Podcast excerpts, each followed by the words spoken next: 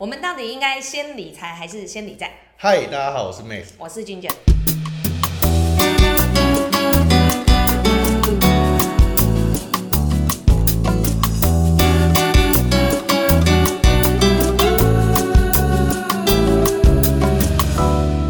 在过去，我们都不断强调你不理财，财不理你。但是你有没有想过，有多少人连财都没有，到底要理什么呢？嗯，理什么？对啊，像现在很多年轻人呢、一出社会就有学贷嘛，所以很多人都会回我说，拆家都不搞，都被扒光。所以我们到底应该先理财还是先理财？好，有这样的问题啊，大部分是有债负债的问题。所以在理思考要先理财还是理债之前，必须要先理清一件事情哦，我为什么会负债？为什么会负债如？所以如果啊，我们不先思考这个问题的话，很有可能我积极的去理财，然后去投资，然后去赚钱，但是最后有可能还是会赔光，然后继续负债，又回到原点。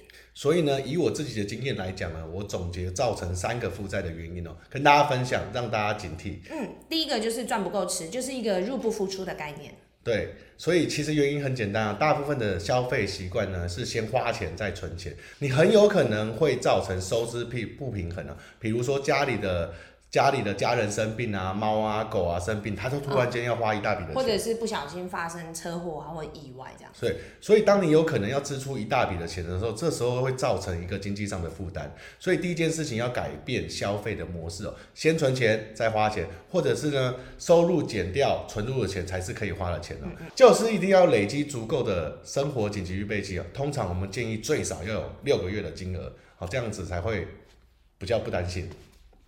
好，第二件事情呢，人呢一定要买医疗险啊、意外险啊，规避风险哦。因为为什么呢？假设临时突然发生状况的时候，你才不会突然间没有钱了。那再来是车子的部分，一定要买车险。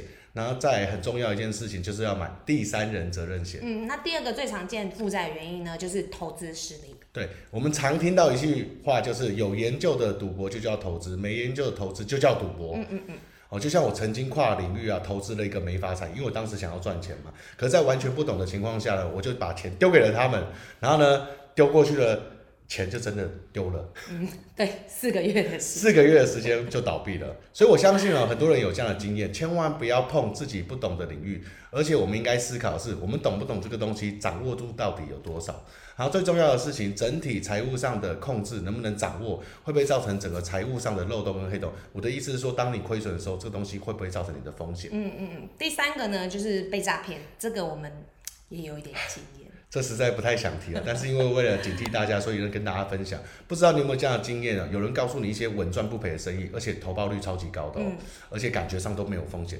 通常这个都是往往是包着糖衣的毒药。当然，我相信你也不会相信。所以呢，能骗到你的人哦，一定是你相信的人，或者是哦你骗你自己应该要相信他的人。为什么？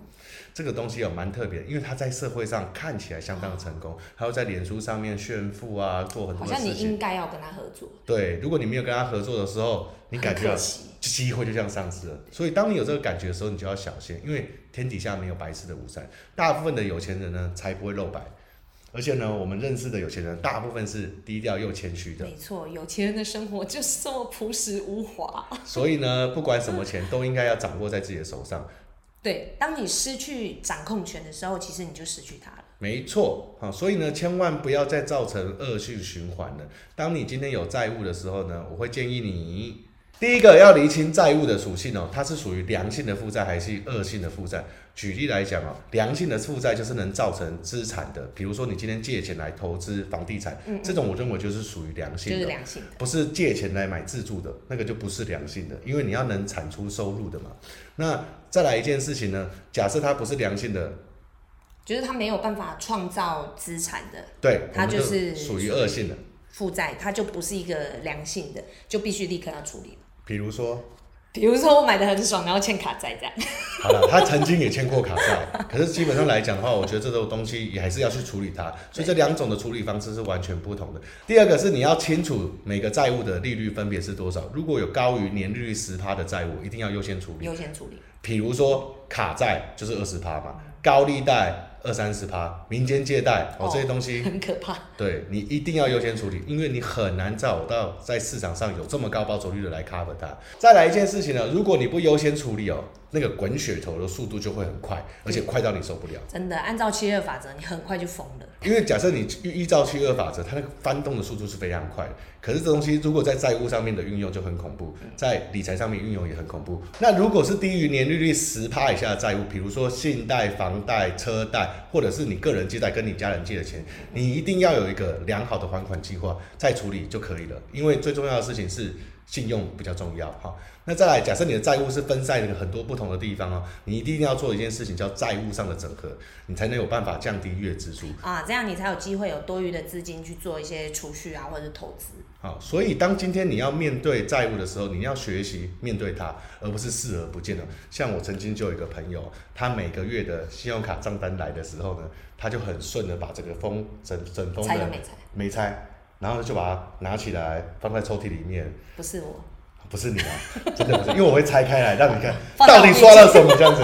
好，所以呢，我们才会知道。可是你知道吗？当他去把那个抽屉打开的时候，哇，完蛋了，因为他已经欠了一大屁股的钱。所以你当时就帮他做了这件事情，对，我们帮他拆了所有的账单账单，放在他面前，放在他面前，然后帮助他处理这件事情。叫他面对。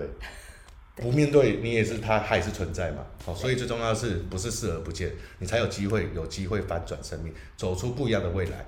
从小到大，我们在学校学的东西都没有教我们怎么样去做理财这件事情。学校会教加减乘除开根号，但是这对我们理财来讲，你不可能拿信用卡账单出来加减乘除开根号嘛？对，所以，嗯、如果说我们在学校都没有学到理财这件事情，其实这反而是更重要的一件事情。好，假设你人身体不舒服的时候，你会知道要去看医生，对吗？可是当你今天财务状况出现了问题，你会怎么做？比如说你在花钱，有因为有些人真的连自己财务上面出了问题都不自觉，所以如果你是在花钱的时候感觉不是很舒服的时候，比如说我花这个钱好像会让我产生什么样的负债啊，或者是或者是你买这个东西你有点犹豫不决，我觉得那就是你财务上面可能有一些状况，那我觉得都可以来跟我们讨论。是的，没有错。好，分私讯我们粉砖，我们可以给你这方面的建议。对，最重要，因为假设你觉得我们这一集讲的不错的话，请帮我们分享，让更多人知道。Mace 君姐超有才，我们下周见。拜拜。